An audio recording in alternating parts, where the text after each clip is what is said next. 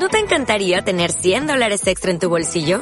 Haz que un experto bilingüe de TurboTax declare tus impuestos para el 31 de marzo y obtén 100 dólares de vuelta al instante. Porque no importa cuáles hayan sido tus logros del año pasado, TurboTax hace que cuenten. Obtén 100 dólares de vuelta y tus impuestos con 100% de precisión. Solo con Intuit TurboTax. Debes declarar para el 31 de marzo. Crédito solo aplicable al costo de la presentación federal con TurboTax Full Service. Oferta sujeta a cambios o cancelación en cualquier momento.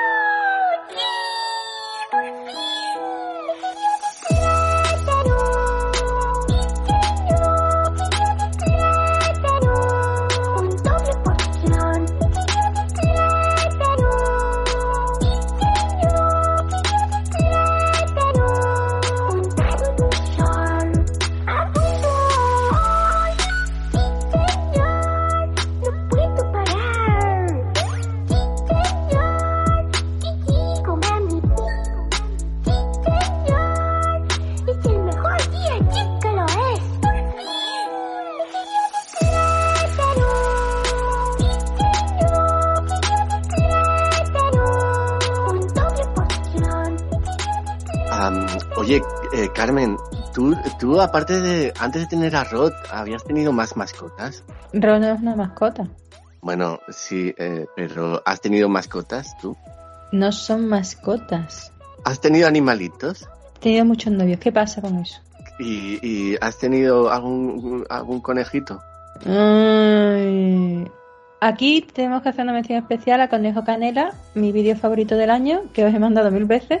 Y tenéis que buscar, tenéis que buscar o Día del Platanito o Conejito Canela come un plátano.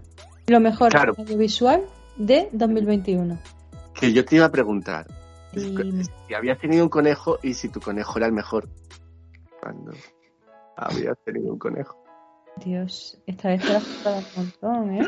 Estamos al nivel de que tituló la película, la verdad. Es... A ver, el que tituló la película fue el productor, porque el otro día os mandé el documental este que fue nominado a los Goya sobre actores de España que secundarios y tal, y de la transición y no sé qué. Y el director Ricardo Palacios, que ha tenido en nuestro espacio varias películas, contaba que de la obra que estaba más orgulloso era de esta de, de Series Z. Y claro, yo pensé, pues vamos a verla, porque al hilo de, mm, como pequeño homenaje a Rafaela Carrà, de mm, Para hacer bien el amor aquí al sur. ¿Tienes que venir al sur? ¿Cómo era? Para hacer bien el amor. Eso, venir al sur. Y entonces, claro, yo pensé que esto era muy Caribe Mix, muy veranito, muy fresh, muy piel, ligereza. Y bueno, es lo menos erótico que podéis encontrar Lo más opresivo nazi. no, no, que va, ni eso. O sea, es como. Esto, olvidaros de portero de noche, todo este tipo de cosas, ¿no? O sea, no. O sea, Pero la es película tiene como una... gente desganada en la película. Gente desganada que mm, hacen esto, no saben por qué. Y, y, o sea, personas sin alma. O sea, es como aburrida, lenta, mala. Pero porque es toda una gran alegoría del régimen franquista. Es que no has pillado la película. Ah, vale, pues. Pero la película yo la veo como adelantada a su tiempo, chicos. O sea, porque las referencias culturales en realidad son como posreferencias. Es decir, hay muchas películas que beben de esta película y yo creo que es muy evidente. Y yo creo que podemos hablar de estas cosas a lo largo del debate que vamos a mantener en este especial verano. Por cierto, eh, eh, bienvenidos, queridos oyentes. No nos hemos ido para siempre, ni mucho menos. Si eh, nos echabais de menos o no habíais escuchado los últimos programas donde os explicábamos cuál iba a ser, cuál iba a ser la programación de verano, pues lo volvemos a decir. Va a haber eh, un programita de verano, con, un programita de verano con Carmen Serrano. Un verano con Carmen, un verano con Carmen, un verano con Carmen, como la Sí, película veniros de al sur. Sí, bueno, ya veremos. Pues es un verano con Carmen y vamos a tener eh, también el especial Berlanga. Pero ahora toca esto, un verano con Carmen y estamos viendo la película, eh, la que hemos visto, y vamos a hablar de ella, de Mi conejo es el mejor, que la eligió Carmen. Para una vez que te acuerdas del título, mira, a lo mejor hay que poner estos títulos en las películas para que tú te lo aprendas. Ya, o poner películas de conejos. Y además, aquí viene, yo creo que en la época del destape viene nuestra tradición de, de estas traducciones tan locas de- del cine de Hollywood, ¿no? Viene como una tradición, un legado que ha venido hasta nuestros días y llamamos, pues eso, de pelotas, no sé qué de pelotas, amigos como puedas y esas cosas, ¿no? que vienen todo del mismo, de la misma época todavía. ¿Cuál, cuál es vuestra traducción favorita de vuestro doblaje de título favorito de la historia? No sé. A mí me gustan los que son spoilers. La semilla del diablo, ¿sabes? Es como, ¿por qué? ¿A quién se le ocurre? Cuando ves la película la primera vez, el diablo no sale de verdad hasta el final. A mí me gustan los que en inglés son como un título súper corto y de repente en español es como un título de medio kilómetro. Por ejemplo, Ice Princess, o sea, la princesa del hielo, que es un título perfectamente normal y válido que podría ser normal. Es en Elsa. español. No, no es Elsa, es antes de Elsa. No, es antes de Elsa. Mm. Exacto, exacto. Ice Princess en español se llamó Soñando, soñando, triunfé patinando. Wow. Muy Y bien. luego ¿no? hay, luego hay otra modalidad que es muy guay, que es que coger el título en inglés y añadirle algo, ¿vale? Por ejemplo, Kangaroo Jack, ¿sabes? Que el, podrían haberlo llamado el can- Canguro Jack, que es la traducción directa. No pasa nada, no pasa nada, es la traducción directa, pero hay que demostrar cierta creatividad. Entonces, eh, esta me encanta. Era Canguro Jack, trinca y brinca. Oh, pues yo lo veo bien. Bueno, y, y- y es verdad, me ha venido a la cabeza esta de, de Animal, la película con el Roy Snyder, el, ca- el el comediante este, que aquí es Estoy hecho un animal. Por si, Señor ese que salía en las películas. joder, a mis, a mis padres les encanta, les encantan las películas de ese señor. ¿Qué dices, Ramón? Pero porque cuenta sí. las intimidades de tus La gente, la del gigoló es que les vuelve loco. ¿En serio? Lo digo totalmente en serio. Mi cara cuando me dicen, hemos visto la de no sé qué del gigoló y nos ha gustado mucho y es como, ¿pero qué me dices? O sea, después estar recomendando ahí películas, está pasado por Cannes, tiene la palma, no, no, da igual. Ellos, eh, gigoló, eh, no sé qué por Europa, como se llamase la película que ya ni me acuerdo. Madre mía. Era un Es muy poco Steve fuerte, Gutenberg. ¿eh? Era un poco Steve Gutenberg, ¿eh? que todo el mundo era. Pero ¿a quién le, hace, que, ¿a quién le ha hecho gracia alguna vez Steve Gutenberg? Es, es como. Bueno, tuvo una época, ¿no? Como 15 minutos así. ¿Quién, quién hizo de Steve Gutenberg una estrella que, que, que cantaban en el programa, en, en el capítulo de los canteros de los Simpsons? ¿No os acordáis? Es verdad. Es unos episodios míticos de la serie. Es así, si la has visto. Pero había muchos cómicos así de todas maneras, ¿eh? En las- Gutenberg que parece que no tiene huesitos por dentro. Hay personas que parecen que no tienen huesos. Como Platero, ¿Cómo era aquello? que parece que estaba relleno. Esta película lo que, lo que pasa es que engaña mucho, ¿eh? porque al principio parece que va a ser un rollo como de rollo carcelario, ¿sabes? Rollo de esto, de rejas calientes. Ah, Había como varias películas así, ¿no? Rollo rejas calientes. Esta Eh, película es de lo peorcito que hemos visto. Sí, sí, sí, eso no lo ponemos en duda. Pero es cierto que al principio hay una mezcla ahí que te hace ver, pues eso, yo pensé enseguida en, en Ilsa la loba de las SS y esas películas que alguna hizo, la de la selva, esa que hizo el propio, el propio Franco, mezclado con muchachas de uniforme, así referencia del cine alemán que seguro han tenido en mente, Eh, pero ya ves que no cuando están ahí al lado de, de las garrafas de cloro de la piscina. Con un poquito que os venís arriba. Oye, han desaparecido muchos subgéneros que antes existían. Antes no existían como muchos subgéneros. Estaba el subgénero de mujeres eh, jovencitas prisioneras, en, que había pues que estaban en la cárcel o que iban a hacer un, eh, un, eh, de modelos a Filipinas y las raptaban unos hombres malvados. ¿Sabes? Había como todo un subgénero de eso y, y es, es como que han ido desapareciendo los subgéneros, ¿no? ¿No os parece? Culpa de creo- las ayudas estatales y autonómicas. En, Espa- en España, desde luego, sí que no se pueden hacer ese tipo de películas así alegremente. Pero hacerse sí que se siguen haciendo, yo creo. Lo que pasa es que muchas de esas llegarán directamente ahí a vídeo, a vídeo en VHS todavía, y claro, ya no se ve. Pilar Miró hizo mucho daño a la industria del cine español. Claro, pero, pero, pero que antes también llegaban directamente a vídeo, ¿eh? O sea, eran las típicas pelis que ibas en el videoclub y estabas revisando. Estaba revisando la, la parte de, In- de Ingmar Bergman y, y abajo te aparecía. No, pero en serio, nos encantaba, yo por lo menos a mí me pasaba echar horas en el videoclub, ir al videoclub y estar horas y No es horas. que te encantase, es que era obligatorio. No, había gente, Carmen, que sabía lo que iba, te ibas al Sí, blockbuster. claro que va. ¿Quién hacía eso? Nadie, ¿eh? Tú ibas y nunca salías, no sabías cuándo salía. Y después estaba el de, es que han eh, hay no sé cuántas copias, y están todas alquiladas, entonces tú querías ver esa, mm, ese truño como fuese. Era, Incluyendo era- la era maravilloso, sobre todo, sobre todo esos videoclubs de barrio, ¿sabes? De, de- que tenía ahí el, el hombre eh, que, eh, sentado allí con 50 años, eh, la camisa sucia. De, Con de 50 años, venga, Martín, no nos eches piedra. de comerse de comerse el bocadillo, de comerse el bocadillo de chorizo y que le caían los churretes en la grasa. Y llegas al videoclub y, y, eh, y están todas las películas desordenadas. Entonces estabas allí como horas revisando revisando aquellas aquellas películas. Eh, yo me pasaba las tardes así. No, yo iba de primero al Videoclub Casablanca y después a los blockbusters. Pusieron un blockbuster y era lo más. No he ido nunca a un sitio donde comían chope mientras te daban la película. Qué pija, qué pija capitalista eres. Sí, oye, he descubierto a los 41 mi vocación. A mí lo que me gusta es gastar dinero. Soy súper feliz cuando gasto dinero. Tanta mierda de pasarme toda la vida leyendo y viendo películas y cosas. Cuando me- lo que me gusta es gastar dinero.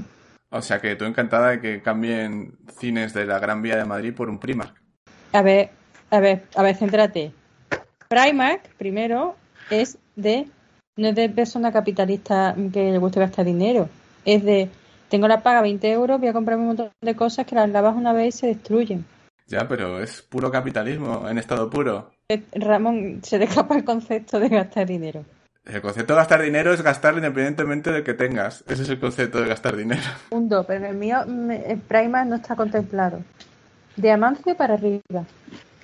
Yo, yo esta semana he vuelto a ver todas estas películas de- del capitalismo, de la gran apuesta y, y margin call y todas estas cosas y estoy ahora eh, eh, en plan, vamos, eh, analista, analista de- del final del capitalismo total, ¿eh? O sea, que os puedo ¿Se va a acabar? Avisa, porque yo quiero gastar. sobre ello. No, no se acaba. Es como el ave fénix, que muere Porque no se acaba. porque es imposible que se acabe, porque lo absorbe todo. Menos mal. La película plantea ahí como el, el tío este, el protagonista, que es un poco vegarango, que fue un presidente del Sporting que le llamaban Comina Vegarango, el hombre se gasta ahí en Comina todo el sueldo. Plantea así como unas tesis eh, políticas, libertarias, así rollo esto. Es un poco también hija de aquel momento, ¿no? De la época de la transición y todo esto, con esas teorías extrañas que, que, que avala este hombre. Si le ves ahí haciendo su manifiesto a lo Marqués de Sade con la otra muchacha eh, desnuda escribiendo en su máquina de escribir, hablando de, de contra la represión sexual y la liberación y no sé qué, eh, todo súper coherente y, y- y creíble, pero al final la liberación es la suya nada más. Pues eso, sale, sale, sale el manifiesto este eh, eh, prorevolucionario machirulo, un poco, bueno, un poco no, mucho. Y, y, y- y es una de esas referencias, eh, chicos, de, de las que salen en la película, porque hay como homen- homenajes, no, lo que os decía antes, ¿no? Eh, co- como fuentes de las que han vivido, eh, de las que han bebido eh, películas posteriores, porque, por ejemplo, ahora contaremos en detalle la película, que tampoco hay mucho que contar, no os, cre- no os penséis que es una cosa Yo tengo un montón de páginas de apuntes. Sí, pero digo del argumento. El argumento es como muy básico. Pero, como digo, es, es fuente para otras películas. Porque, por ejemplo, está ahí Harry Potter. Es, es, la película es un poco Harry Potter también, Ramón. Está clarísimo que Chris Columbus, cuando hizo la primera película de, de, de Harry Potter, había visto esta, claramente, influido directamente por ella, y hay una escena que es clavada a, a cuando está Harry eligiendo su varita mágica al principio de la serie. De verdad. A la, a la, a la, transfo- a, la a J.K. Rowling, perdón, ella lo vio, le dijeron, J.K., you have to see, eh, to, you have to watch this movie, My Rabbit is the best. My Rabbit is the best es el título en inglés, seguro, sí. Dios. No creo que tuviese distribución, ¿no? Y ella, ella, ella lo vio y dijo, Meca, esto para el callejón de Agón, esto lo voy a, lo- vamos, vamos, vamos, esto me viene a mí que ni pintado. Era justo lo que estaba buscando. Hay una escena que es un claro homenaje al callejón de Agón. Luego también 50 sombras de Grey, bebe toda la, o sea, todo, todo, todo, todo, todo. En fin, pero si queréis, hacemos la, la pausa esta para meter una canción que hacemos siempre y eh, eh, contamos un poquito mm, de qué va la película y Carmen nos cuenta sus apuntes, que ha tenido muchos apuntes. Porque luego Carmen se queja también de que no contamos la película. Pues vamos a contarla, vamos a contarla. Pero primero música. Démosle la bienvenida al placer de encarrodilla.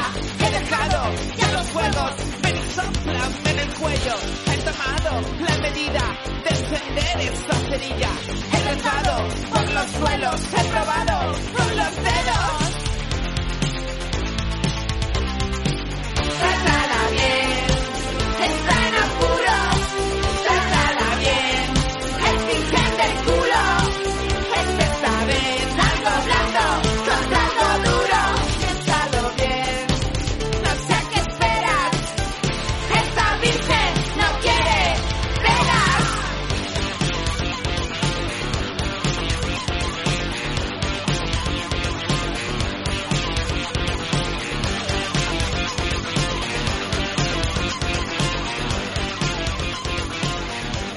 Bueno, pues como os decía, la película empieza con este, este rollo, ¿sabes? Eh, A ver, la película empieza con lengua. Primer segundo y ves dos lenguas fuera de la boca como los caracoles cuando se dan besos. No, muy repugnante, porque están, a ver, primero están tirados en un almacén con toda la espalda llena de miseria.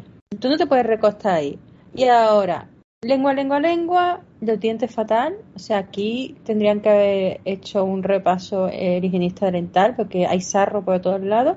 Los dientes fatal. Y ahora bidones de, mm, de cosas químicas y ahí retozando las dos. De cloro de piscinas. Sí, Clori. era cloro. Clorix, Ah, pues, sí. pues tú Hay un- imagínate. hay unas garrafas de Clorix. Pero, pero yo no estoy muy de acuerdo contigo, o sea, porque, a ver, si es- tienes un apretón en un momento dado y pues te, te vale igual un sitio que otro, Pues ¿sabes? O ponte sea, tú debajo. pues, pues me pongo, tú en esos momentos, tú estás mirando quién está abajo y quién está encima. A esta altura de mi vida, primero, o sea, ni contemplo que nadie me toque un pelo. Segundo, o sea, yo, la, mi espalda, con la piel mm, perfecta que tengo, que se me re... ¡Ah! en el suelo de... ¡Eh! No. Claro, pero esa escena ya es una pista de la mosquita muerta, esta Gloria, que se hace de la mosquita muerta, que se que está ahí sufriendo esto que comentas de la espalda para que la otra se piense que, que está ahí dominando la situación. Esto es todo pensado, este guion, plantando eso para el futuro. Es mala esa.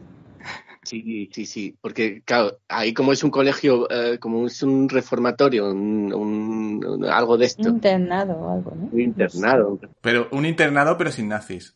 Que es un Bueno, sin nazi, como un jardín sin flores. Y solo es para mujeres, entonces digamos que esto es rollo bollo, ¿vale? Empieza el tema así, tal. A, la- a las dos que las pillan, que una es el rollo mosquita muerta y otra la que parece como más eh, activa, por así decirlo, las llevan al despacho de la, eh, ¿cómo era? La Bedel, ¿no? O algo de esto. No, la... no me acuerdo. Celadora. Ceradora, Ah, perdón, gracias. Pero también hay que decirlo, yo creo que el eje de toda la película es este, o sea, es el engaño. Es cuando la persona a la que quieres confiar te engaña y entonces ya todo el personaje principal queda marcado durante el film por este engaño. Claro, la- ella es como una víctima inocente, una Justine, de ahí el, el- el primer homenaje al Marqués de Sade, que va siendo engañada por las diversas personas que se cruzan en su vida. Y en primer lugar por esta mosquita muerta, que como digo, los llevan al despacho de la celadora, la celadora, ahí tenemos el primer momento fusta de la película, que va a haber muchos en esta película, es una película sobre fustas, eh, fundamentalmente, y le empieza a, dar fustiagazos con, a, la, chica, a la protagonista. Y luego va a entrar la mosquita muerta y dice, joder, la pobre, a esta pobrecita, con lo, con lo pánfila que parece, pues no, no es. No, le dicen, no quiero que entres porque te van a hacer daño. Ella muy buena a la amante amiga. Y, eh, y la otra le pone carita de pena y le pone los ojitos de Bambi, porque hay gente que pone ojitos de Bambi. Que ojitos de Bambi es cuando se te ponen así como acharoladitos. Y entonces le dio, a la otra le da mucha pena que le vayan a dar también a, a su amante amiga. Y claro, cuando entra poquita cosa dentro del despacho de la celadora y resulta que la celadora le dice, "Ujú, gracias por mandarme a esta joven, le he dado lo suyo y lo de su prima, no sé qué, no sé cuánto. ¡Ah! Se queda así. Ahí es donde uno empieza a pensar, Por escuchar detrás de la puerta. no debes uno no debe escuchar detrás de la puerta. No debéis Sí. escuchar detrás de las puertas, no debéis escuchar conversaciones, no debéis nunca mirar el móvil de nadie. Aparte porque es un delito. Conozco mucha gente que se pasa lo del delito y mira los móviles de las parejas. Nunca, nunca en vuestra vida lo hagáis. ¿Por qué? Porque solo va a traer Problemas con la Guardia Civil también. aparte y dolor, mucho dolor. ¿En serio? Eso es, no, no miréis nunca. Cuanto menos información tengas sobre tu pareja, más feliz serás. Y además que es- eres un mierda si lo haces. Ya, ya dicho queda. Entonces, No te habrás mirado nunca el móvil, ¿no? a ver, ¿tú crees que yo puedo mirar el móvil de alguien? Que no te lo habrás mirado, digo. Ah, sí. Cada vez que te oigo mucho rencor, he percibido un rencor inusitado en tus palabras de un mierda. A mí es que además me miran el móvil y lo que van a encontrar es fotos del perro y un montón de memes de gatitos, de conejitos y de cosas así, con lo cual se pueden inflar, vamos. Lo sabemos bien, todos los que tenemos una relación telefónica. Si quieren una mandanga sexy sensual, pues que se busquen a otra, vamos, o sea... Bueno, el, ca- el caso es que, que- que la chica, la protagonista, pues claro, ante este terrible desengaño que se lleva por, por la traición de su, de su novia, pues decide abandonar el internado, que el internado uno piensa, madre mía, deben tener unas murallas ahí como las murallas de Troya.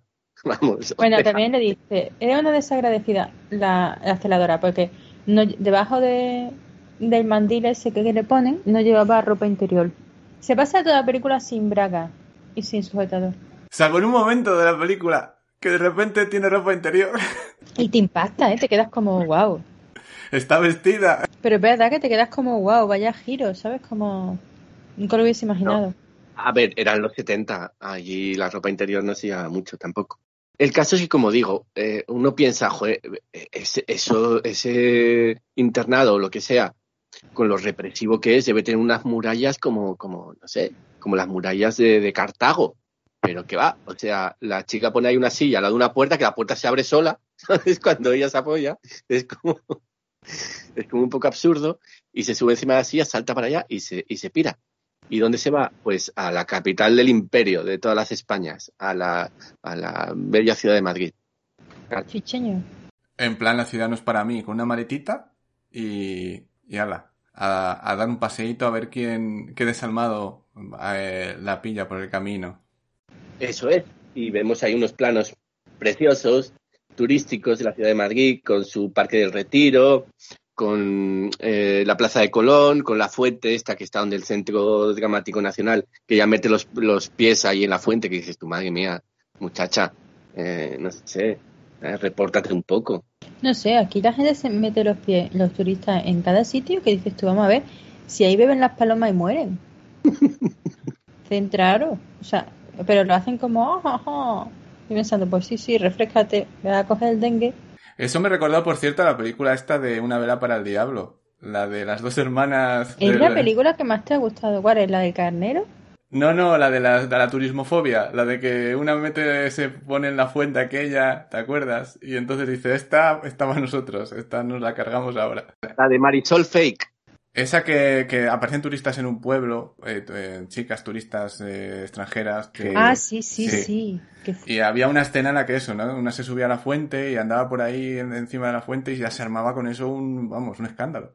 Madre. El caso es que el caso es que la muchacha ya, claro, está allí sin dinero, sin nada, no sabe dónde ir y se sienta ahí en un parque. ¿Qué haces cuando estás así? Pues te sientas en un parque, en un banco del retiro, en el parque del retiro a, a, a ver las palomas y las ardillas.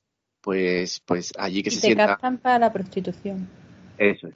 Para, para, para la presbiputición, como decía. Porque antes, en los 80, no cerraban los parques cuando hacía calor. Ahora sí. Ahora, esta película no se podría hacer, como dicen por ahí algunos. No se podría hacer esta película. Bueno, no os metáis con el ayuntamiento de Dice, no se puede hacer, ¿por qué? No te dejan rodar, Ah, no, que está cerrado el retiro, joder.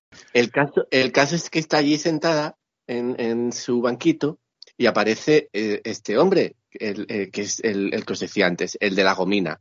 El, el, es una versión de Robert De Niro con camomila.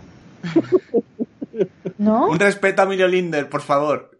Un respeto, que tiene una carrera dilatada, larga. Bueno, uff, Ha estado en grandes películas, en grandes series de televisión, ¿eh?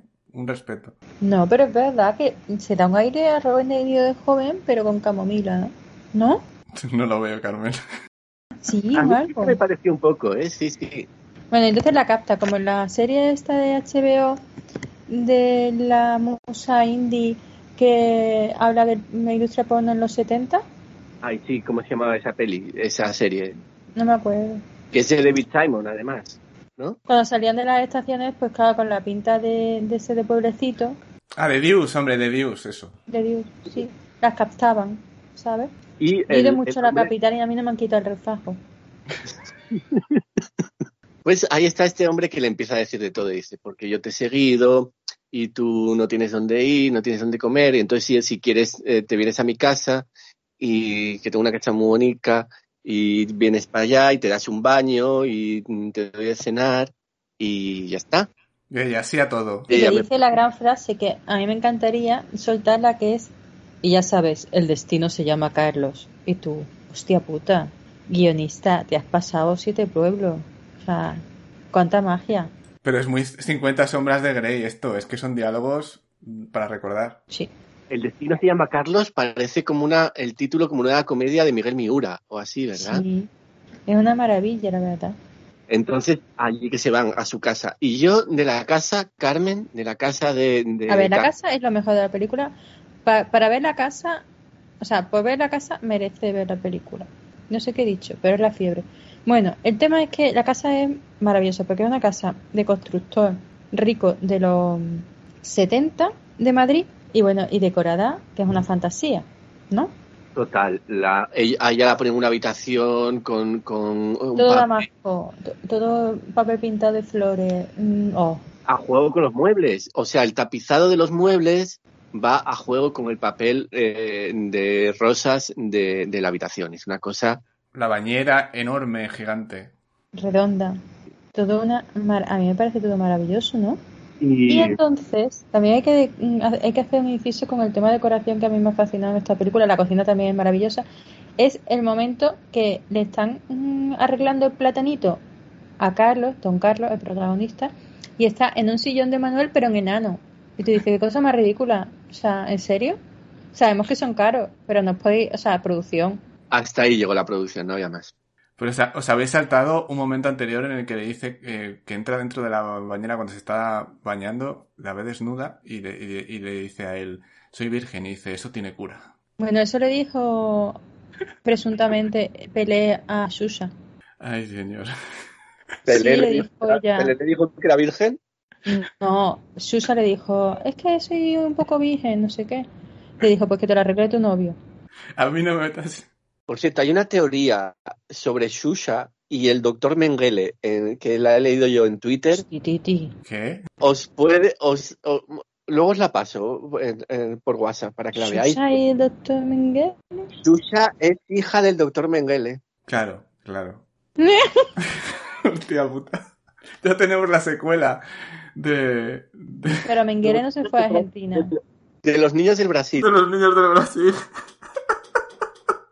Las niñas de Ipanema se va a llamar la secuela. Imagínate. Ay, Dios mío. Luego la voy a poner por, por WhatsApp para que flipéis en colores con la relación eh, paterno-filial de Shusha y el doctor Mengele. Ay, señor, eso explicaría muchas cosas también. Esto es carne para Netflix. Bueno, el, el caso, una cosa importante de esta casa. Vosotros, eh, queridos oyentes, seguramente pensaréis que la muchacha, la protagonista, y Carlos, don Carlos, eh, el destino se llama Carlos, van a estar solos en esa casa. Pero no, hay una tercera persona. Que es Carmen, Carmen. Sí. No, Pero se llama Carmen, ¿no? Se llama Carmen, María Eugenia Muñoz. Sí, sí. qué horror. Y esta, esta, esta tercera persona es como la, la, la chacha que decían antes, la, la, la, la criada, la sirvienta, pero también la esclava sexual de Carlos, me llamo Carlos, el destino se llama Carlos. Hay que darle un, aplauso al director de arte porque es la única película que realmente respeta el código de vestimenta de las señoras que trabajaban en las casas durante los 70 y 80, que por el día iban con el uniforme rosa o azul y por la noche se ponían el oscuro para servir la cena y el aperitivo. ¿Tú esto, Y un lo, detalle que se ha mantenido en la película y que no hemos visto en ninguna otra. tú esto cómo lo sabes, Carmen? No lo sé, me lo han contado. Vale. Me vas a pillar a mí con el Prime. Pero porque esto es un estudio minucioso de la lucha de clases, Carmen. Entonces, tiene- está muy atento al detalle en esta película, esos, esas cosas. No, yo creo que es que arranca, o sea, llegó el equipo este, alquiló aquello y dijeron, todo lo que hay vamos a usarlo.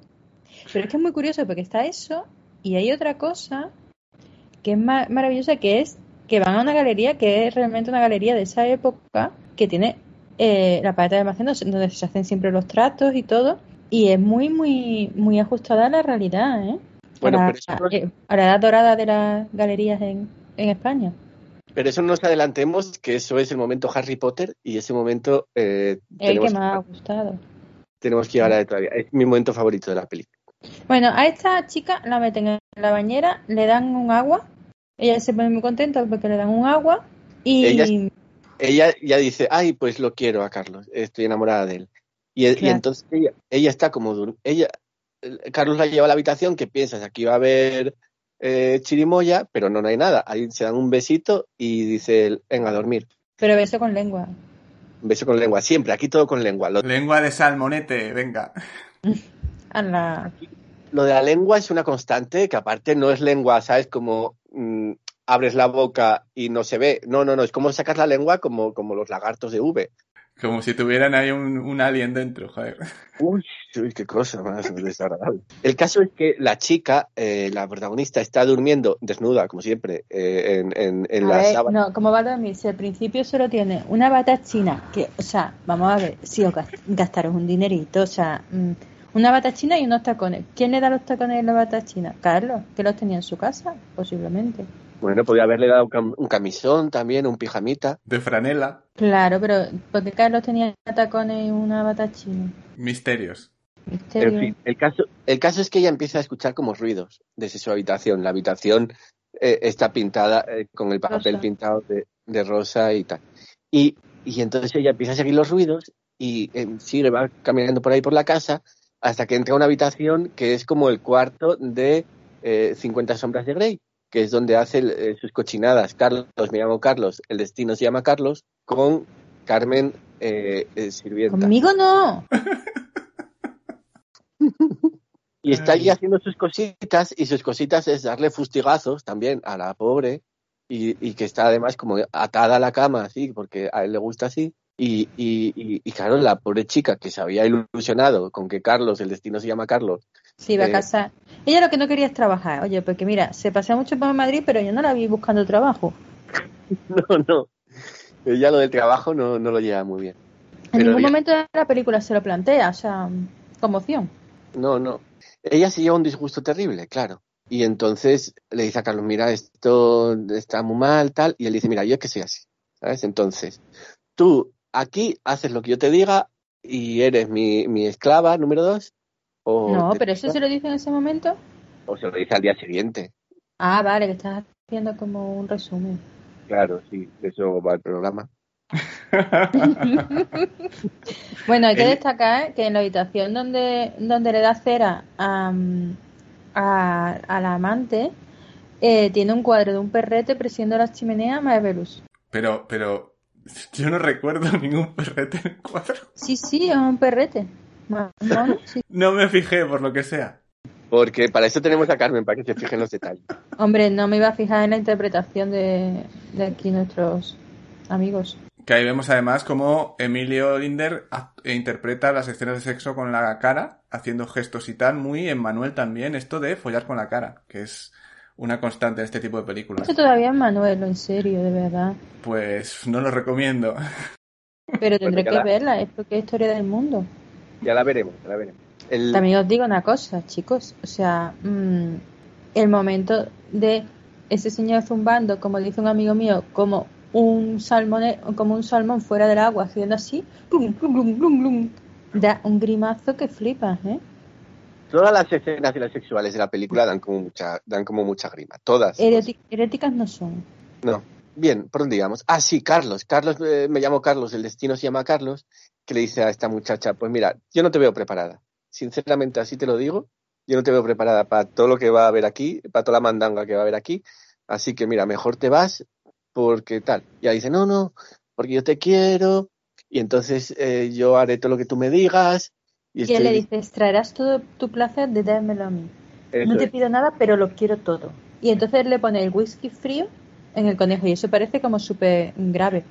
Pero vamos, Empieza en todo lo alto, sí, empieza a recorrerle todo el cuerpo con el vasito. Y, es pero como, y ella ¿qué con cara horrorizada. O sea, vamos a ver, te has revolcado en el suelo de un almacén con cloro, con la espalda mm, llena de pinchitos y ahora me vas a decir que, que te pongan un vaso de whisky, porque además whisky sin hielo, yo creo. Porque hay otra escena buenísima que él se levanta así de una orgía, así como, oh, oh, como de una sesión sado súper macho y hace así y coge el, la cubitera tallada que se ha derretido el hielo y se bebe el agua de ahí. Y eso es muy realista. Le pasa eso después de haber leído el libro este de Historia de O, que se masturba con su foto, vestido con traje, y le dice, he leído todos tus libros, ¿qué te esperas de él exactamente? Lo del libro. Total. Bueno, el caso es que después de pasar el cubito le pasa la otra cosa y entonces ella ya no es virgen. Y ella dice, ay, pues me ha gustado mucho. Y dice, Era que era virgen. Sí, virgen, claro que sí, sí, sí. Y decía, toma, bueno, virgen de penetración, pero no de, de vivir noches de amor, porque había tenido noches de amor con su amante amiga. Claro, pero eh, digamos que la cosa penetrante no la había tenido todavía. Claro, pero es- entonces que vivimos en el mundo de Bill Clinton, de si no hay no sé qué, no sé cuánto. Ahí estamos. Ya ves. Pero a mí lo que me llama la atención es que ella le dice, ay, has- hasta, me ha encantado, ha sido marav- maravilloso. Y dice, pues espérate que no he terminado, que, que esta noche... Ya me, ya me lo he quitado encima. Ya me dan el desayuno y él no sé qué dice. No, no, espera. Y otra vez, la pobre se le ve toda la espalda marcada por los pinchos de la alfombra. De verdad, ¿eh? Cuánto sufrimiento para nada. Esa espalda, que, que sufrida es esa espalda, ¿eh? Todo lo que tiene que recibir a Siempre de la- ella, cuando hay alfombra o suelo con pincho, ala, porque es la mujer de James Franco. La pobre Lina Romay, que claro, también había hecho, bueno, en la época muchas películas porno, así que directamente, así que creo que ya estaba curada de espanto de esas escenas que hay en esta película, no son nada para ella. Ya, pero yo creo que ella, eh, y también sale en, en varias entrevistas de personas que, que trabajaron con ella y tal, es que ella siempre estaba como leyendo un libro, una revista o lo que sea, y que hacía, le decían dentro, y ella ponía la misma cara y hacía lo que tú que hace, que no se inmutaba. O sea, que le daba igual 880, con lo cual genial. Pero vamos, que, mm, que te dejen la espalda destrozada. También en esta escena, eh, como decimos, él le tiene mucho gusto a la fusta, a dar fustagazos, a fustiagazos, fustiarrazos, fustigostris. Por eso se llama la, la, la película que es ah, est- Fustín. Fustín del Marqués de Sade. Hostia. Uy, uy, uy, uy. Ay, mamá, no ha ganado. Y entonces él, él le dice, ¿te ha gustado la fusta? Y ella dice, "Eh, no es- mira, esta... Y dice, es que no es esta la fusta que te viene bien a ti. Vamos a... a- Porque la vamos- fusta es una, en vez de un micropene, una microfusta. O sea, te sacan esa fusta y te ríes. Es una metáfora, la fusta es, la fusta es una metáfora, es como, es como el tren en las, y el túnel en las películas de Hitchcock, ¿vale? Es, es una metáfora, es una proyección. Entonces llega la escena que más me gusta a mí. Hitchcock no estuvo muy fino, todo hay que decirlo, ¿eh? Hombre, un poco gorda la metáfora, ¿no? Lo llevo fino, lo llevo gordo. Es, marav- es maravillosa. Dices, no, no, ahí no estoy contigo, Carmen, me parece maravilloso lo del túnel y el tren. Claro, claro queda. Claro, ya está. Sutil no mucho, pero queda claro, sí. Pero, pero Hitchcock nunca fue muy sutil, siempre fue un guarrete. Bueno, llega la escena que más me gusta, porque le dice, mira, vamos a ir de compras. Y dice, ay, maravilloso, tal. Espera que me pongo un vestido y voy contigo. Y, y nada, se van de compras y llegan a, a la galería esta de arte que eh, se llama Siddhartha, mal escrito, por cierto. Y aquí es donde viene el homenaje a Harry Potter, porque todos, queridos oyentes, recordaréis esa, esa escena de, Harry Potter que cuando van al Callejón Diagon a, ele- a elegir la, varita, ¿vale? Y nunca, me acuerdo cuál, es, cuál era el actor, porque John Hart es el actor que, que, atiende, el que, el que otorga las varitas. Pues aquí es Carmen Carrión. Aquí es Carmen Carrión y eh, en vez de decir, pues eh, eh, voy a elegir para ti una madera de 18 centímetros de fresno con corazón de cola de fénix, pues lo que, lo que le elige es la fusta para que Carlos, me llamo Carlos, el destino se llama Carlos, azote a sus esclavas. Se nos va a pasar el momento de la empleada del hogar picando mm, patatas en la cocina y la otra en plan filosófico diciéndole que está enamorada del otro. Y esto haciéndolo picando patatas. A mí me ha encantado. ¿No? Costumbrismo, sí, sí, sí. Además que, que eh, la otra, la eh, Carmen, eh, Carmen eh, esclava, ella pasa completamente de lo que le está diciendo esta, ¿sabes? Porque esta le está diciendo, y tú me odias y dice la teoría, no, a mí me da igual, yo lo que diga Carlos. Pero Entonces- la odia. Pero ella no lo demuestra, ella está ahí como pasiva, es como un ser pasivo, Pero lo ¿no? dice con la mirada mientras pica patatas. Clara referencia a la película de Santa Lackerman, ¿no? La de... Ya se pica muy poca patata, me parece fatal. La de Jan Dielman, ¿no? Exacto. Me parece fatal que no se piquen patatas. Porque cuando picaban patatas y hacían tortillas, eso era España, eso es vida. Ahora todo es a la plancha y michi michi, mochi mochi, de verdad. Qué asco de evolución. He hecho mi alegato ya. Muy bien. Hashtag yo como carne. Bueno, pues después de elegir fusta, eh, Carlos le dice, bueno, pues dale las gracias a esta señora tan amable. Eso en el Que callejón de no, a ver, van a la galería. Y la señora tiene unas piernas espectaculares, por cierto. Y entonces, eh, Carlos prueba la fusta en la pierna de la señora y le dice, tú te, como cuando los niños chicos, ¿tú te quieres quedar con ella un rato y ser buena que te ha regalado un caramelo? Y le dice, lo que tú me digas. Y entonces la otra se la lleva a un cuartito de dormir también con muchos tapices y le hace un- una puesta a punto. Le hace una demostración de producto, sí. Exacto. Eso en el callejón de Agón no pasaba. Eso es de Harry Eso Potter. que, que nos, que, eh, esos son metrajes que se desapareció. La, la transfo- digo, J.K. Rowling eh, dijo, esto no, esto eh, no lo voy a meter. Esto no lo voy a meter en mi libro. Eh, así que, que nada. Entonces, nada, ellos vuelven y luego hay como... A ver. Entonces, hay que destacar que en el momento de la galería pide consentimiento constantemente la nueva a todo lo que hace. Y esto es importante. Por todo el tema ahora de pedir consentimiento para lo que hagas o no hagas eh, en la cama, en la parada del autobús, en el de pan, en el trastero, donde tú quieras. Pero hay que pedir consentimiento de todo. Y aquí son unos pioneritos. Y después llegamos a una de las partes mejores de la película, que es el momento piscina interior que tiene eh, el chalés.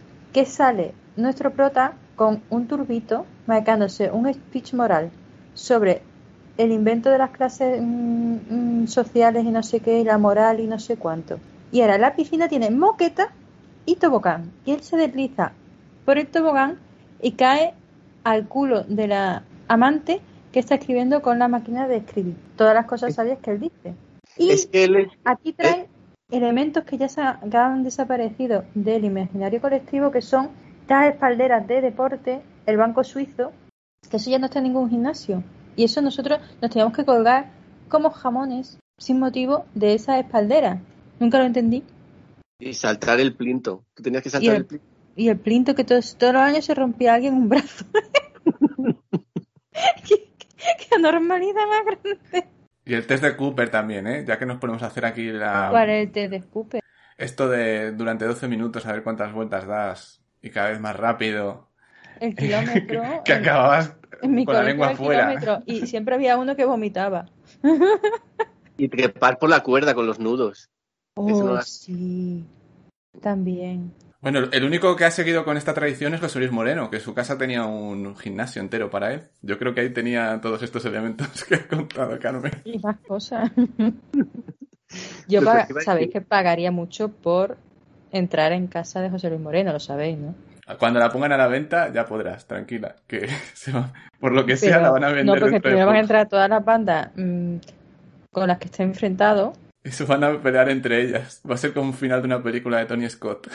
Una, una pregunta que, que os quería hacer. ¿No pensáis que este momento en el que se ve a Carlos eh, haciendo un poco de Nietzsche eh, con, con esta teoría sobre las clases sociales y, y, los, y, las, y las personas y tal, yo creo que es un poco un homenaje a Carlos Bollero, eh, porque, porque él, el hombre ni escribe.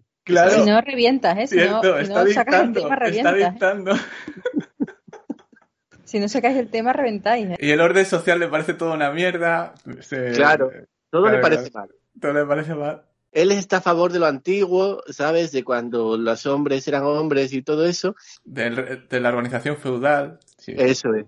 Y al mismo tiempo, pero él no escribe, él no sabe escribir, él no eh, gasta sus deditos en una máquina, como Carlos, el otro, el Lecan, ¿eh? Eh, Carlos el cansado, Carlos el que no le gusta el cine. Y entonces, eh, pues lo mismo, pues va dictando, eh, pues ¿para qué voy a poder escribir yo si tengo aquí a, a la chica que, que lo hace todo por mí? Pues lo mismo, él va diciendo ahí sus tonterías sobre la raza humana y no sé qué, y, y entonces ahí la otra lo va escribiendo todo y eso después es un libro. Y luego comentan entre ellas y dicen, yo no lo he entendido, tú, pues yo tampoco. Claro, o sea, vamos a ver. Lo peor que todavía hay humanos que se te acercan y te pretenden echar un rollo de esto, ¿sabes? De sus pensamientos profundos. Tú me ves cara de que me interesen tus tonterías. O sea, una cosa es con 20 años en la universidad. Pero ahora dicen, abro hilo, abro hilo, y ya te lo sueltan todo ahí, en Twitter. Muy bien, pues, pues eh, después de esta eh, preciosa escena en la piscina interior de, de la casa de Carlos, me llamo Carlos, el destino se llama Carlos Bollero, pues vamos a hacer una... Que deja a las personas mayores tranquilas. Deja a los ogros, deja a los ogros que vivan en las minas de Moria, hombre. Que ¿Qué, bastante qué os como- hace ese señor? Nada. ¿No compréis el país? Bueno, Como- nadie compra el país. No, Lee el ABC como yo. Sí, a veces la razón, claro que sí. Todas las, noticias con mandos. bueno, pues que después de hablar de Carlos, que no es bollero, sino Carlos, el destino me se llama Carlos, pues vamos a hacer una pausita musical antes de hablar del final.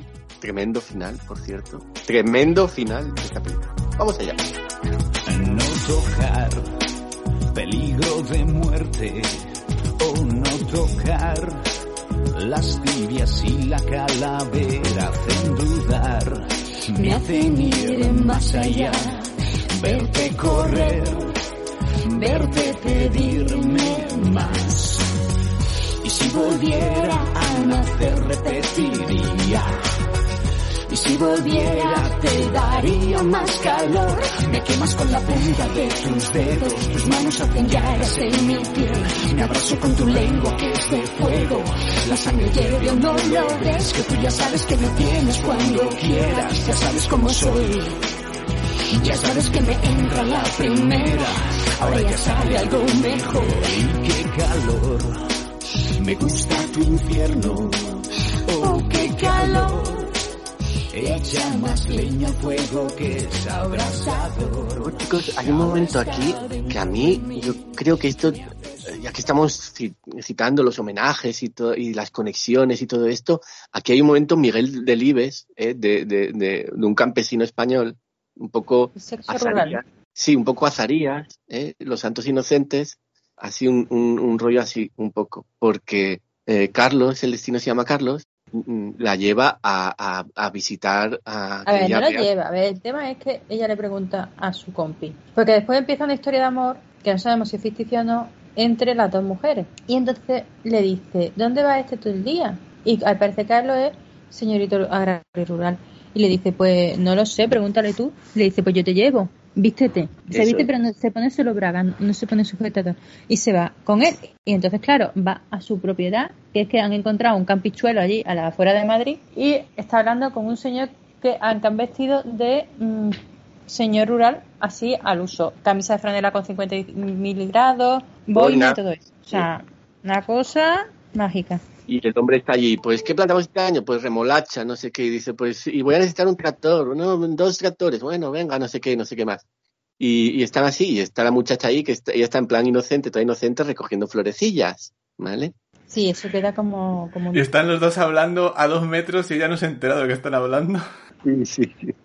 Ella está allí como la lali. Ella que está encantada porque no tiene que trabajar. Claro. Eh, ella está solo a lo que está, que es a recibir fustagazos y a coger florecitas. Bueno, pero le pone la mesa y eso, yo qué sé. Cuenta como trabajo. No, porque cuando se ve muy apurada, que piensa que le van a echar, la van a echar, se pone a, a hacer de, de esclavita. Porque es un poco como Dobby, el elfo de, de Harry Potter, ¿no? Es muy Harry Potter. Que le ponen trampas. Le ha dado una prenda, Dobby. El caso es que ella, él está hablando con el hombre este campesino y él empieza como, ¿qué? ¿Mi novia la- esta te gusta? Y otro, pues sí, sí, no, está bien. Y dice, bueno, pues nada, pues mira, ahí dale un, un poco mirando para Cuenca. Y, y el otro, pero no, hombre, señor, que es su novia. Que me da igual, hombre, que si esta es, es una esclava mía que yo tengo aquí. Y el otro, pero no, no sé qué. No, le dice, tiene que hacer, porque es verdad que, que es verdad que mantienen el respeto, tiene que hacer lo que ella quiera, no sé qué. Y entonces ella dice que sí, porque claro, ella lo que nos pide PD es, mm, no trabajar. Y entonces, claro, otra vez la espalda contra los matojos. En el zarzal. Pero es que siempre ella debajo, desgraciada. Ponte encima, que eres muy bruta. Pues toda la composición del plano que indica la opresión de clase otra vez. Es que no estáis atentos. Sí, pero vamos, aquí la señora del orfanato no le da asco que el tío con toda la gomina tumbe con ella como un salmón fuera del agua, pero el agroman sí, entonces se lava un montón en la bañera mm, con mucho asco. ¿Por qué? Porque la toca un pobre. Sí, es verdad. O sea, venga ya.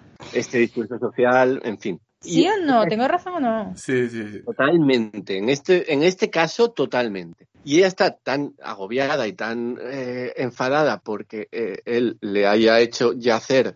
No, no le hizo yacer, le preguntó y ella, por no perder comba, dijo que sí. Porque ahí esa, esta película deja las cosas muy claras. Ella dijo, ¿cómo? Pasa que después le da, le da asco al pobre. Ah, eso no está bien. Haber, Todos ele- los animalitos elegido- son hijos de Dios. haber elegido muerte, ¿no? Claro. el, el caso es que ella dice, pues me voy. Y se va, se va, se va. Y volvemos a ver a, a las calles de Madrid, pero esta vez de, de noche. Eh, vemos ahí Pero eso después de liarse eh, con, eh, con la otra. Hay que decirlo, aclararlo. Porque eso tiene consecuencias, claro. Claro, le duele el corazoncito de amor. Ella se, se, tiene una relación ahí amorosa con, con esta con la otra muchacha, con la con Carmen Sirvienta, y, y cuando Carmen Sirvienta se despierta, la otra se ha ido, la protagonista se ha ido. ¿Y dónde se ha ido? Se ha ido a Madrid. A ver qué ponen en el cine de la Gran Vía. Eso es. Cosita. Vemos unos planos de, de situación ahí en la Gran Vía, con el- un cartel de Grundig, ¿eh? ¿Os acordáis de las televisiones aquellas que ya no se hacen? no. Pero vamos, ella da muchas vueltas esperando que otra vez la vuelvan a mantener. Ella no hace intentos de mm, reciclarse ni de nada. Un cursillo, aunque sea formación profesional, yo qué sé. Nada. Formación para el empleo. Nada. Ella podía buscar una pensioncita, que en la Gran Vía había muchas en los años 70, ¿sabes? De pensión, pensión, eh, Pepita, ¿sabes? Que todas se llamaban parecidas. O así, pero ella no, no. Ella está azarosa. Entonces, claro, de pronto dice, me vuelvo, que allí me daban de comer gratis y después que te dé la fustano, a ver, tampoco parecía que el hombre te iba a derribar con su compresión física, ¿sabes? Lo peor que tenía que te, bueno, el, el cuarto, el cuarto de Carlos era fantasía, todo damasco verde, cortinas, paredes, cama, todo, y la cama dorada, y las ataba a la cama. Mira, el cuarto de una señora de 90 años, maravilloso. Y las ataba a la cama ahí y se las tenía que, se tenían que dormir de, de rodillas, que es lo que peor veo de toda su situación. Él tiene un billar también ahí en la habitación, que no sabe jugar al billar ni nada. Él pega bolazos ahí como si, como si tal cosa. Otra referencia, el color del dinero, ¿ves? Es que está todo el cine aquí. Todo el cine está en esta película. En mi, mi conejo es el mejor. Pero os digo una cosa, da una envidia el tema de que tenga un billar y con el minibar incorporado, que eso es maravilloso. Pero ¿para qué quieres tú el billar? Yo juego a, yo juego al snooker. Ah, tú eres de juegas al snooker. Sí, señor. Ay, cuando eras marquesa, cuando eras marquesa y tenías el billar en casa, ¿eh? No voy a contestar eso, capullo. Ramón, pon un pi cuando diga capullo, por favor. No, no voy a poner más pis, que no se ponga esto como costumbre, poner aquí censura. Que esa es la última vez. Ay, Dios mío. Bueno, el caso es que ya vuelve para, vuelve para. Yo os llamo para- pobres a vosotros. Me cebo en vuestra pobreza. Os lo recuerdo constantemente. Pero que nosotros ya lo sabemos, que tenemos conciencia de clase, no como tú. Conciencia de clase. Alienada. ¿Qué me has dicho? Alienada. Alien tú, feo. El caso es que ella vuelve para el casoplón y ella eh, y le da como vergüenza picar y entonces se queda allí como durmiendo en la puerta. Y, y entonces, Mientras le están dando lo suyo a Carmen Sirvienta. ah, sí, exactamente. Y le dan por, por decir, ah, que la has dejado marchar, pues toma, toma y toma. Eh, Claro, pero eh, es que el problema es que eh, está tan cansada la otra y tan amarrada de la noche de pasión, la noche de amor, como decía Bárbara Rey con Chelo García Cortés, se levanta él de, de yacer y coge la cubitera, cuando coge la cubitera con el hielo deshecho y se lo bebe así y va y abre la puerta. Vamos a ver, Si tú eres el rico, ¿qué haces abriendo la puerta? Porque van a coger a ver si está el periódico que, es- que- o algo. El, A- el ABC, el ABC. El ABC. El ABC, que tiene muy buen formato, que lo tienen patentado, mira. Es muy cómodo de leer. Y no está el ABC. Quien está es la otra. Y, y la protagonista. Y la protagonista le dice, mira, eh, que voy a hacer, mm, ahora sí, sí, sí, voy a hacer todo lo que tú digas y todo lo que tú quieras. No voy a, a escaparme más. Eh, Señor, que eres mi amo y mi dueño. No, ahí ya eh, ella se da cuenta que nunca va a ser la mujer oficial, o sea, porque ella quería el anillo. Ella quería el anillo. Cuando se da cuenta que no hay anillo, dice, pues me meto a chacha con la otra y nos damos el filetazo en la zona de servicio. Y por lo menos te- te- tengo comida, tengo la habitación rosa y tengo el billar. Tiene comida, sí, lo has dicho bien, sí. Vamos, no creo que sea, porque cuando le come el rabo, Dios mío, miedo, miedo, Además, ¿qué pasa? eh? Además, ojo, cuando hay una escena, una felación que no se ve directamente porque no Una es felación es comer el rabo. Son, son planos rollo película softcore de Playboy. Es una cosa rarísima siempre. Gracias, Carmen, por tu explicación de que una felación es comer el rabo. No lo sabía. eh, pero, queridos, queridos oyentes, ya lo sabéis también, ¿vale? Una felación es comer el rabo. Cuando le está haciendo una felación, ella empieza como a mover el cuello para un lado y para otro, que dices, tu madre mía, no hagas eso, muchacha, que, que, que puedes hacer un, que puedes hacer un estropicio ahí, ¿sabes? Tremendo. Y rompes el cuello a la vez, porque vamos, puede ocurrir las dos cosas.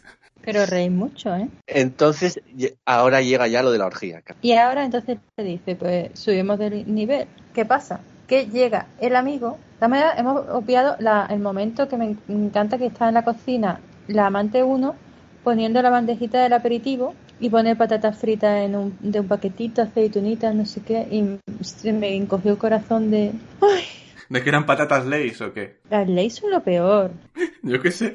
Hombre, las mejores patatas son en este orden. Patatas Pedi, patatas Pueblo, que esas encantarán a vosotros porque tiene nombre de rojerío. Pedi, ¿no habéis probado nunca las patatas Pedi? Son de la Sierra de Huelva, maravillosa. Pedi, Pueblo, y así, mm, no sé, básicamente esas. ¿Cuáles son vuestras patatas favoritas? No, no lo he pensado, Carmen. No. ¿En serio? Las lais campesinas. ¿En serio? Ahora mismo has caído en su trampa, Martín. Martín, no sé. Deberíamos hablar con tu madre. Es como si dices que te gustan las pipas el piponazo o algo así. Sí, no sé, me parece muy fuerte. Voy a hacer como que no lo he escuchado. O sea, eso es masa de patata con cosas químicas de sabor. Me estás hablando, o sea, ¿tú sabes lo que es coger una patata de las caseras esas que están hechas como un burruñito y que te lo metan en la boca y eso explote? Bueno, le estaba poniendo el aperitivo antes de la cena y me pareció maravilloso porque era muy, muy ochentas. Y aparte de eso, ¿qué más estaba diciendo yo? Ah, que... No, tenemos ¿qué que hablar de la orgía y, de, y, de, y del último homenaje de esta gran película, que es el homenaje a Ice White Shut. Que, Ah, que- sí. Bueno, es que viene el amigo y le dice, y le abre, le abre y le deja pasar sin preguntar. Esto también es que esto tiene aquí unos fallos. Bueno, entonces llega el amigo, su amigo Andrés, el galerista, el vendedor de fustas, y le dice, el Ah, Callejón carne nueva. El, de Harry- el de Harry Potter. eh, ¿tienes una nueva? Y dice el otro, sí, sí. Y dice, oye, pues vámonos a la disco que la cierro y montamos una party. Llévate a las dos. Y entonces la mm, amante uno ya lo conoce y no está muy entusiasmada de este señor. Porque es un poco botijo. Y claro, no quería intercambiar fluidos con él.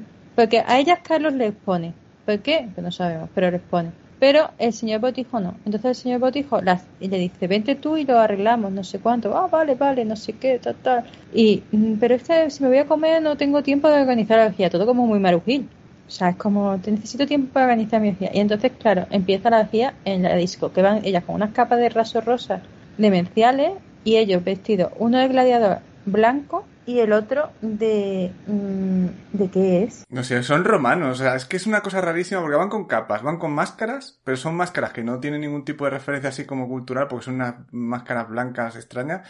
Y luego van vestidos de romanos de película de romanos. O sea, que solo les faltan las sandalias. Sí, es Ah. como si fuera un spin-off de Espartaco, eh, la serie aquella que era que, que madre mía, los romanos que guarros, eh, no paraban de darle de- Otra referencia de la película, claramente. Pues los romanos eran muy civilizados porque tú, por ejemplo, podías acostarte con siempre con gente de fuera, sin llevarla a tu casa. Mm. Y por supuesto, sin hacerlo público y sin... O sea, tú podías hacerlo pues, en los baños, en tal, en no sé qué, pero no meterlo en tu casa. O sea, tú Claro. le decías a tu marido, me voy a tal, no sé qué, muy bien. Pero no tenías la falta de respeto de llevarlo a tu casa ni nada. Y entonces lo veían y podías estar con hombres y con mujeres. Y era todo mucho más normal. Claro, de hecho, mira, os voy a contar una historia que igual no sabéis, igual sí, o igual los oyentes tampoco. La famosa frase de, de, de César, de, de la mujer de César, de serlo y de parecerlo, viene, y todo el escándalo viene porque cuando César se divorcia de esa esposa, fue porque a- al amante que tenía esa esposa, que se llamaba Clodio, lo pillan dentro de la casa de César. O sea, y es lo que Carmen está diciendo. Si ella hubiera ido a, a cualquier A otro un sitio, baño o a, o a, a una, un- a una casa de una la pensión. A una casa de latrocinio, a donde fuera, no pasaba nada. Pero ¿por qué pasó? ¿Por qué César se divorció de la mujer y por qué dijo la, la famosa frase de que no hay que ser honrado, solamente hay que parecer, también hay que parecerlo? Porque a este Clodio lo pillaron en la casa de César, dentro de la casa de César, disfrazado de esclava. Entonces, claro, aquello fue un escándalo. Pero que, estaba totalmente, o sea, que no mm, que tuvieses que ocultar a tu amante, ni estaba perfectamente visto todo. Lo que no podía es llevarlo a tu casa. O sea, ellos tenían muy claro lo que es ser una familia y lo que es tener enamoramiento. O sea, además, la visión que tú, a partir de cierta edad, nunca te vas a volver a enamorar, porque enamorarse es de adolescente, muy adolescente. Después, a cierta edad, ya no te enamoras. Busca idoneidad. Carmen y su visión sobre el amor. Es Eh, verdad. que- ¿Quién- que quién- sí, o sea, Carmen. enamo- de verdad, enamorar con nuestra... Es que vamos, vamos, malas cabezas tenéis. Ya, canción que vamos a poner al final, ya no creo en el amor. No, pero mm, sí, creo en el amor de la familia y, y- y en el respeto y en la lealtad, igual que los romanos. La gente mezcla mucho los conceptos, o sea, calentones te van a dar toda la vida con gente random, pero no tienes por qué obligar a tu familia a cargar con eso. Muy bien. Después ¿No lo veis vosotros? Sí. Yo podría explicar cosas, pero sería muy largo de explicar. Yo creo mucho en la familia y creo en los pactos y creo en, en que deberíamos tener otro tipo de mentalidad porque obligar a una persona a ciertos pactos cuando esa persona mm, puede ir por otros caminos, pues no. Yo lo que no creo, yo lo que no creo es en, ya que me has explicado y lo, para que lo diga, yo lo que no creo es en, en las historias predeterminadas, ¿sabes? En, en, en que sí exista el amor obligatoriamente o en que no exista obligatoriamente o en que una relación tenga que ser así o tenga que ser así. Pues depende de cada persona, o sea, no existe. Esto de esto de las cosas prefijadas y, y de y de y de y de las posiciones que pueden representar a todo el mundo, esto sí que me parece Claro. De pues- todas pues- maneras, solo hay una verdad absoluta, que es que un perro nunca te traiciona. Un perro es leal. Y un perro es mucho más peludito amoroso y siempre va a pensar que eres maravilloso. Ahí lo dejo. Muy bien. Pues ahí se, que- ahí se queda. Mi consejo el, de hoy. El, el briconsejo de Carmen. Eh, Es el verdad. pero que si no he dicho nada, pero ¿por qué dices? Pero es como que no he dicho que, que digas mentira. Vale. Claro. Si de hecho ya te lo he explicado, que yo lo que no creo es, lo único que no, lo único que me parece, no te voy a decir mal, lo único que no estoy de acuerdo contigo es que, que digas que el amor no existe a partir de no sé qué edad como una cosa general, porque, No, no lo digo como cosa general. No he dicho amor, he dicho enamoramiento. o es el enamoramiento. Creo que la Eh, gente enamorarse pues es como una enfermedad, como una gripe y se pasa y después te inmuniza. Pero que, que no, Carmen, y luego te vuelve a dar. O sea, la gripe no te da una solamente, solamente una vez. O sea, el enamoramiento y piensas que estás inmunizado para siempre y luego la vida te Pues sorprende. haceros la vacunación. Y pero, voy a hacer la vacunación, háztela, háztela tú si quieres. Yo me, la, me estoy vacunada y es más, tengo una fiebre horrorosa y estoy hablando con vosotros. Carmen negacionista del enamoramiento. Yo negación, la negación. Bien, el caso es que vamos a hablar de lo importante. La apoteosis de la orgía, por favor. Ah, Por por favor, cierto, Ramón, en el favor, baño de Ramón. la película hay un momento maravilloso que enfocan y tienen en la encimera un bote de agua brava. ¿Os acordáis del agua brava? Que eso deja una estela. Y otro de, Eau- eh, de Eau de la Com. De Lancome sí era más caro que el agua brava. Mu- eh, Agua brava al parecer no es tan barato, ¿eh? ¿Ah, no? Sí, aunque huela a insecticida. Bueno, venga, ¿quién, cuenta la apoteosis de la orgía? Ramón, tú. Bueno, hay una coreografía aquí muy IWSAT, como ha dicho Martín antes, moviéndose, diciendo, te ofrezco no sé quién, a mi esclava número uno, te ofrezco a no sé cuánto. ¿Puedo elegir? Le sale el amigo ahí. Además van con máscaras, se conocen todos. ¿Por qué llevan máscaras? No lo sabemos. Y entonces se lleva a, a nuestra protagonista a un, a un sofá con el culo al aire, que no sé si es de Sky el sofá, pero madre mía, no quiero saber lo que pasa ahí. Y en ese momento se desvela el gran giro de la película y es que su amiga traiciona, eh, la, que le traicionó en el internado, estaba ahí, era una de las dos esclavas del, amigo de Carlos, ¿no? Y ahí hay un enfrentamiento, un careo, un careo que provoca ahí ese, ese momento crítico final justo antes de que vaya a estallar la orgía de, de forma forzada ahí, casi diciendo, guau, la tensión que hay en esta película sexual, que se al finalmente se explota con eh, la banda sonora de la cabalgata de las Valquirias sonando de fondo. Bueno, bueno. En un montaje musical en el que van cortando y alternando entre tres o cuatro posiciones que son siempre las mismas, que no, que parece que hay más, pero que son las mismas, ¿eh? que es, que son tres posiciones Que nada ella más. intenta irse, pero después dice, no, me quedo. Porque ella no quiere ir a trabajar, repito. Y luego hay un, un amalgamamiento de cuerpos y de cosas que, que no se mueven nada, que es la cámara, que es, es el corte, que es que ahí no están haciendo absolutamente nada. Si, lo- si pones el pause te das cuenta. No es que lo haya hecho. Pero bueno, y eso, eh, es la parte en la que supuestamente es lo máximo de, de provocación de la película y es un- lo más camp del, del universo. Además es que dura muchísimo, dura 10 minutos y dices, a los dos minutos estás mirando la hora. Es como, por favor, la cabalgata de las Valquirias, que ya la, que ya la he escuchado muchas veces, quítala, hombre, al menos. No, no, pero hasta el final ahí, a tope, preparando el, el- el final trágico y triste de la película, que es realmente a lo que, lo que le interesa. Porque Claramente. Carlos es malo. Ellas pensaban que no, pero Carlos es malo. Sí, sí, sorprendentemente. Carlos, Carlos me llamo Carlos, el destino se llama Carlos, es más malo que la quina. Y entonces, a la mañana siguiente, después de la orgía, Ojo al plano picado desde las escaleras, ojo a la fotografía, ojo, eh, puesta en escena. es un poco, la escalera es como Tara, en, en lo que el viento Sí. se llevó, Exacto. eh, así, así como con plano desde arriba, eh, con, Para que se vean pequeñitas, Carmen la sirvienta y la otra, se ven pequeñitas, parecen minúsculas, eh, ahí, ojo. y tin tin llaman a la puerta. ¿Quién será, quién no será? Pues sí, amigos y amigas, es ¡Gloria! la amiga del reformatorio. Con carita de mosquita muerta. Que le dice que le va a coger su habitación y que ella, si eso, que se vaya a dormir con Carmen a la otra. Claro, porque ya pasa a ser como novia y ella muchacha. Para su refinamiento, dice que va a estar ahí. Es como, madre mía, qué drama, ¿eh? Drama Y le dice, pero tú sabes que esta me hizo de pupa. Y le dice, claro, por eso lo he traído. ¿Más malo? ¿Más malo? Además, me gusta que el destino sea ella que iba de virginal y de inocente, acaba igual que la otra que precisamente virginal e inocente no era. Es como, mm, al final, Porque la vida nos gusta, Ramón. ha pasado igual, ha pasado lo mismo. Sí, sí, tragedia. Esto es una, una tragedia sexual de una noche de verano, efectivamente. Chichiño. Además, con conexiones cinematográficas del pasado, el presente y el futuro, esto es como, guau. No sé, espero que la próxima película no sea mm, de este nivelazo, ¿eh? Claro, ¿no quieres ver la película de Rafael Acarra? Sí, pero es que, No, pero, pero es que no es española. No nos vale, no podemos ver películas que no son españolas. Pero, pero que vimos la de Chicholina, que era una coproducción italiana. Hay que buscar coproducciones italianas, Carmen. Podemos- pero si tú eres el director del programa, dilo tú. Pero que, pero que, pero que soy el director solo de nombre. Yo no soy Carlos, me llamo Carlos, el vecino se llama Carlos. No tienes tierras, ni caballo, ni nada. Yo tengo de esclavos. No, no, no. Vosotros cogéis las películas que os da Ahora va a gana. resultar que tú crees en la democracia.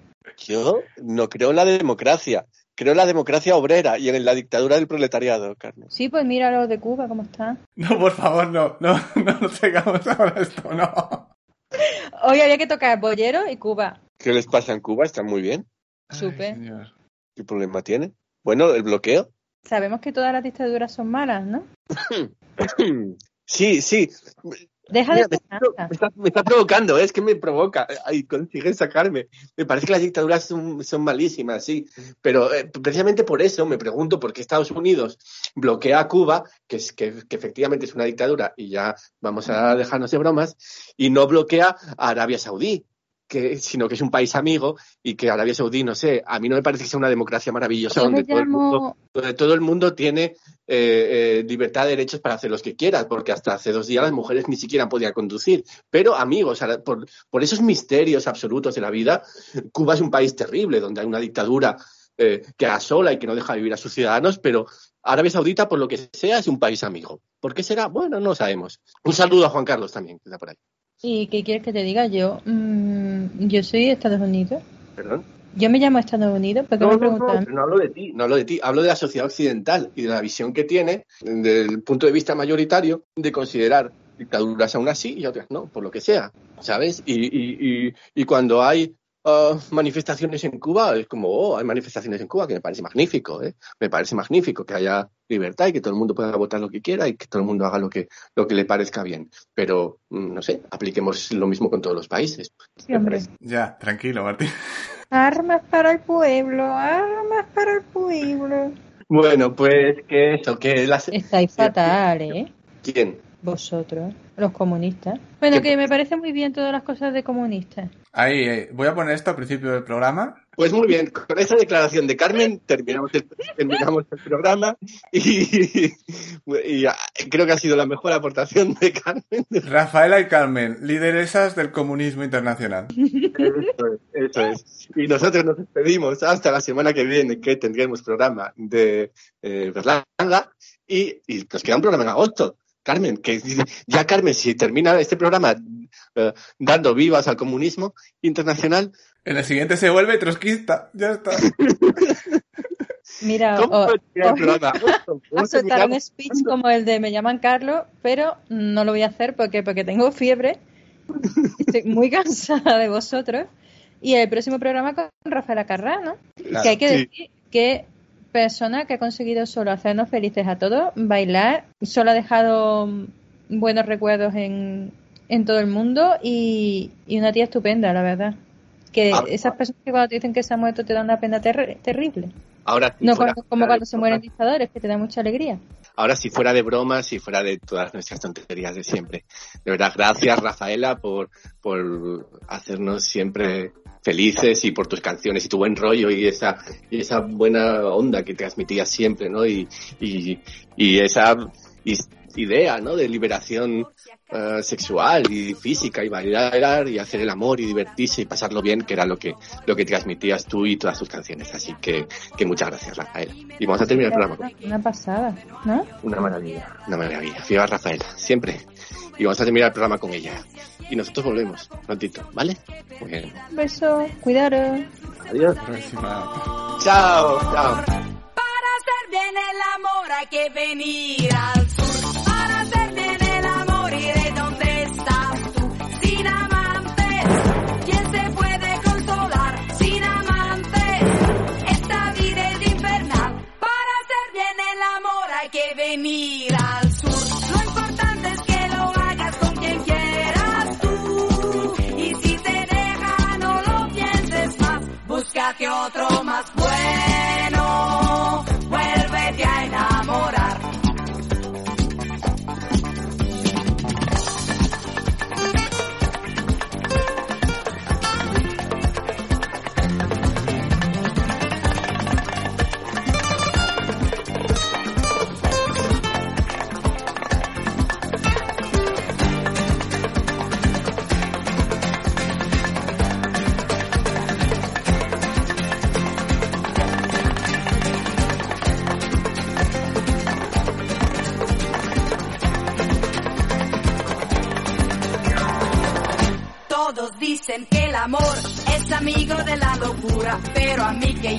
loca es lo único que me cura. Cuántas veces la inconsciencia rompe con la vulgaridad. Venceremos resistencias para amarnos cada vez más. Tuve muchas experiencias y he llegado a la conclusión que perdida la inocencia en el sur se pasa mejor.